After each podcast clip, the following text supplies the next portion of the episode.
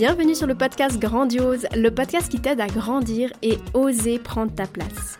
Je suis Vanessa, une femme en quête de croissance personnelle, explorant la puissance et la profondeur de l'amour de soi. En tant que coach holistique, j'accompagne les femmes qui manquent de confiance et d'estime à se reconnecter à elles-mêmes en se réconciliant avec leur corps, leur mental et leurs émotions. Si toi aussi tu désires éveiller ta conscience, augmenter ton estime de toi et surtout vivre une vie plus sereine, tu es au bon endroit. Sur ce podcast, je te partage mes prises de conscience et mes expériences avec authenticité. Mon but est que tu aies des outils concrets pour booster ta confiance en toi, t'accepter tel que tu es pour redevenir ta propre meilleure amie et la chef de ta vie. Je me réjouis de partager ce nouvel épisode avec toi. Are you ready? Mets-toi dans ta bulle et c'est parti Coucou et bienvenue dans l'épisode 64 du podcast Grandiose. Aujourd'hui, je voulais te partager un déclic que j'ai eu il n'y a pas si longtemps de ça sur le fait d'arrêter d'aller contre soi. Je m'explique. En fait, j'ai l'impression que hum, on se persuade très souvent au fond de nous qu'il existe une version de nous idéale et parfaite. Pourtant, on sait que c'est faux, mais on se base sur les idéaux de la société, sur ce qu'on voit autour de nous, que ce soit à travers les réseaux sociaux, dans la vie de tous les jours, ou même ce qu'on peut voir dans les films, etc. Et à partir de ça, on se crée une image de la personne idéale qu'on rêve d'être en se disant je veux devenir quelqu'un de mieux. Mais se dire ça, ça laisse entendre que celle que je suis aujourd'hui n'est pas à la hauteur, n'est pas assez bien. Et donc, en n'étant pas à la hauteur, en n'étant pas assez bien, ben, finalement, je n'aime pas celle que je suis aujourd'hui. Je n'accepte pas cette version de moi qui n'est pas celle que je rêve d'être. Donc on passe notre temps à rêver de cette version idéale de nous et à juger celle qu'on est aujourd'hui. On rêve d'être cette nana toujours bien organisée et on veut absolument bah, dégager la version de nous stressée. On rêve d'être cette maman idéale qui montre l'exemple à ses enfants, comme on peut voir sur les réseaux sociaux. Mais on veut surtout pas montrer nos failles, nos émotions et notre vulnérabilité. On veut être cette femme qui est toujours irréprochable, toujours joyeuse et de bonne humeur, qui fait jamais d'erreur qui est à l'aise financièrement, bref, cette version idéale de nous. Et on pense que c'est quand on aura atteint cette version-là de nous qu'on aura enfin atteint le bonheur, la paix intérieure. Mais on oublie une chose importante. Le bonheur n'est pas au bout du chemin. Le bonheur, c'est le chemin. La paix intérieure, on la ressent quand on accepte enfin la seule version de nous qui existe aujourd'hui. Et au contraire, on s'éloigne de cette paix en nous focalisant sur tout ce qu'on aimerait changer chez nous au lieu d'apprendre à accepter l'être unique qu'on est avec toutes nos facettes. Rappelle-toi que là où va notre attention, va notre énergie. On choisit ce qu'on nourrit en choisissant ce sur quoi on met notre focus. Je me suis longtemps battue contre moi-même et encore aujourd'hui, hein, ça m'arrive parfois de lutter contre moi, lutter contre ma façon d'être en pensant que si je faisais différemment certaines choses, j'allais être une meilleure version de moi. Combien de fois j'ai essayé de changer des façons de faire en me disant que mon fonctionnement n'était pas normal, que mon fonctionnement n'était pas idéal. C'est comme si on a besoin de trouver des problèmes là où il n'y en a pas. Tellement on est persuadé que ben, l'être qu'on est aujourd'hui, que la personne qu'on est aujourd'hui n'est pas assez bien, n'est pas à la hauteur, n'est pas suffisante, n'est pas assez. Et c'est pas parce qu'on est ici pour évoluer et qu'on grandit qu'on n'est pas déjà à la hauteur maintenant. On ne dit pas à un bébé qu'il n'est pas à la hauteur parce qu'il ne parle pas ou qu'il ne marche pas. On le laisse tout simplement cheminer à son rythme. Et aujourd'hui, je pense que c'est important de continuer à s'autoriser de cheminer à notre rythme et surtout apprendre à connaître notre fonctionnement au lieu de vouloir à tout prix tout changer en pensant que ça fera de nous enfin une personne à la hauteur. Alors je sais bien qu'avec cette multitude d'informations aujourd'hui, on ne sait plus vraiment qu'est-ce qu'il faut faire, qui il faut écouter, ce qui est bon ou pas, etc. Mais dès qu'il y a un je dois ou un il faut, c'est que tu n'écoutes pas ta boussole intérieure, que tu essayes d'aller un peu contre toi. Et je sais aussi que bah, aujourd'hui, le développement personnel pousse justement à faire ce travail sur soi. On a l'impression qu'il faut tout le temps changer, tout le temps avancer, tout le temps évoluer. Et en même temps, aujourd'hui, moi, je te dis qu'il faut te foutre un peu la paix et arrêter d'aller contre toi. Alors en réalité, ce qu'il faut que tu comprennes, c'est que c'est pas un travail finalement, tout ce qu'on te demande de faire dans le développement personnel c'est juste le chemin. Et c'est vraiment ça qu'il faut comprendre aujourd'hui, tout comme avec le bébé qui évolue et qui apprend à marcher et à parler. On ne se dit pas qu'il est en train de faire un travail sur lui. C'est juste normal, c'est son évolution. Et toi, en tant qu'humaine, en fait, c'est exactement le même processus, simplement qu'aujourd'hui, on appelle ça le développement personnel. Et parfois, trop de développement personnel, ben, finalement, ça amène à lutter contre soi et à courir après cette version idéale de soi. Et c'est ça aujourd'hui que j'ai vraiment envie de te partager, c'est de lâcher prise sur tout ça et juste parfois de se laisser porter et arrêter de se trouver des problèmes là où il n'y en a pas. Donc quand je te parle de travail sur soi, et d'ailleurs ben, j'aime pas utiliser ce terme, mais c'est juste pour qualifier finalement ce chemin de croissance personnelle où parfois, bah, bien évidemment, il y a certaines actions qu'on met en place. Je veux dire, tout ne se fait pas non plus de manière passive, tout comme un enfant qui apprend à marcher. Bah, il se relève, il tombe, il se relève, il tombe. Il y a quand même des, choses qu'il met en place pour pouvoir apprendre à marcher, apprendre à parler, etc. etc. Et dans l'accompagnement renaissance que je propose, c'est un petit peu ça en fait qui se passe. C'est comme quand tu étais bébé, quand tu étais enfant, que tu as appris à marcher, bah, il y avait ta maman qui te tenait par la main, ou ton papa qui t'encourageait, qui te motivait, qui te montrait le chemin. Bah, en fait, l'accompagnement Renaissance, c'est exactement ça. C'est un accompagnement qui te montre le chemin, qui te montre que tu n'es pas seul et qu'il y a certaines étapes pour cheminer finalement vers soi, apprendre à se connaître, s'accepter, aller nettoyer certaines choses. Et le programme Renaissance, c'est vraiment ça. C'est le chemin qui te guide à te reconnecter profondément à toi-même. Et non pas cette version de toi que tu idéalises, mais cette version de toi qui existe déjà ici et maintenant. Donc voilà, maintenant sincèrement, aujourd'hui je pense que la seule personne qui sait ce qui est vraiment bon pour toi, c'est toi et personne d'autre. Mais pour ça, ben, il faut te reconnecter à toi et arrêter de te traiter comme si tu n'étais pas à la hauteur, comme si tu n'étais pas assez bien. Finalement, pour savoir où mettre notre énergie, moi je pense que c'est quand même super intéressant de se poser certaines questions pour comprendre profondément si ça mérite vraiment qu'on mette notre attention sur cette chose. Les questions à se poser, c'est par exemple, cette façon de fonctionner qui me dérange à premier abord, qu'est-ce qu'elle m'apporte finalement? Qu'est-ce qu'elle me permet de faire? En quoi elle est utile? Et hum, de quoi elle me préserve? Et surtout, en quoi cette façon de faire est problématique aujourd'hui pour moi, dans mon quotidien, dans ma vie? Est-ce que c'est un vrai problème ou est-ce que c'est un problème que je m'invente parce que j'arrive pas à accepter cette part de moi?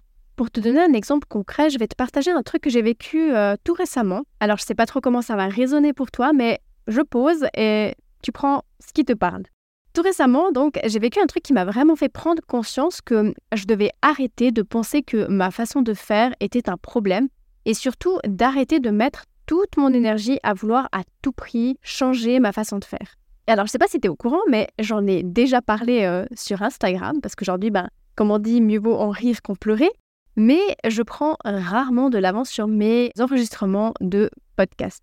J'ai beau avoir essayé, mais depuis que je sais que je suis capable de tout réaliser en une journée, bah, je me mets pas de pression et j'attends toujours la dernière minute pour enregistrer mes épisodes de podcast. Et là, je te parle du podcast, mais en fait, c'est comme ça pour beaucoup de choses. Je suis team dernière minute. Autant quand je contrôle pas quelque chose, j'ai besoin de m'y coller à l'avance pour savoir où je vais, pour savoir ce que je fais, etc. Mais autant, quand je sais que je gère, bah, j'arrive pas à m'organiser, à prendre de l'avance. J'ai besoin de juste me laisser porter. Et comme ça, vu de l'extérieur, tu me diras, bah, où est-ce qu'il est le problème, Vanessa? Et justement, en vrai, il n'y en a pas de problème. Mais le truc, c'est que hum, j'ai longtemps lutté contre cette façon de fonctionner parce que dans mes croyances, c'est pas digne d'une entrepreneuse de travailler comme ça un peu à l'arrache, un peu à la dernière minute. En plus, bah, je sais que être organisé, avoir une bonne gestion du temps et prendre de l'avance, c'est super agréable pour moi et ça donne une image beaucoup plus euh, professionnelle de mon travail. En tout cas, c'est ce que je me dis dans ma tête. Mais pour certaines choses, j'y arrive pas. J'ai beau lutter contre ça, je reviens toujours à ce mode de fonctionnement de dernière minute. J'ai vraiment besoin d'avoir cette montée de stress, cette montée d'adrénaline, cette date euh, limite en fait pour me bouger les fesses. J'ai la sensation en plus que hum, quand j'ai plus le choix, je vais vraiment réussir à être 100% focus et à faire les choses de façon beaucoup plus qualitative en fait. C'est ma façon de fonctionner et aujourd'hui, ben, je sais que je suis loin d'être la seule à agir de cette façon. Et en soi, j'ai réalisé qu'au fond, c'est pas un problème. Même s'il m'a fallu du temps à le réaliser, j'ai vraiment compris ça, puisque finalement, ben, j'arrive toujours à terminer à temps les tâches qui sont importantes pour moi. Pourtant, ben, je sens quand même que parfois ça me pèse en fait cette façon de fonctionner. Et comme je disais, bah, j'ai conscience qu'avoir une meilleure gestion du temps et s'organiser, ça peut être plus agréable à vivre. Et comme j'aspire à une vie plus légère, notamment dans ma vie professionnelle, bah c'est pour ça que finalement j'étais persuadée qu'il fallait absolument que je change cette façon de fonctionner. Donc l'idée ici, c'est pas non plus bah, de se laisser bouffer par nos comportements si on voit que c'est problématique pour nous, mais plutôt de trouver un juste milieu, un équilibre entre ce qu'on observe et nos besoins. Parce que là, comme tu l'as compris, le fait de lutter contre euh, bah, cette façon de fonctionner, d'aller contre ça, ça ne fonctionnait pas pour moi. Parce que je revenais toujours au même fonctionnement. Du coup, au lieu d'aller à contre-courant et mettre mon focus sur comment changer ma façon de fonctionner, j'ai réussi en quelque sorte à hacker mon mental en décortiquant ma manière de fonctionner et ça m'a permis de trouver une solution convenable pour moi. Alors pour décortiquer un peu tout ça, je te disais que j'ai besoin d'avoir des dates limites, de travailler un petit peu avec cette adrénaline de deadline par rapport au podcast. Et ma date limite, ben en fait, c'est le dimanche. Chaque dimanche matin, il y a un nouvel épisode qui sort et j'ai besoin d'avoir aussi un engagement. Mon engagement, c'est toi, c'est toutes les personnes qui écoutent le podcast. Et c'est pour ça que j'arrive à me tenir à cette euh, régularité. Maintenant, comment faire pour prendre de l'avance? Parce que c'était vraiment ça ma problématique, c'était d'avoir de l'avance et puis ne pas avoir ce stress vraiment euh, avec cet ultimatum. Mais en fait, j'ai décidé de changer de date limite et d'avoir un engagement avec une autre personne. Ce qui m'a amené à déléguer le montage du podcast. Et comme ça, ben, ça m'oblige à prendre de l'avance puisque je dois rendre les épisodes avant dimanche. Et c'est la meilleure décision que j'ai prise parce que au-delà de déléguer du travail puis avoir plus de temps pour moi, eh bien, je me sens beaucoup plus légère.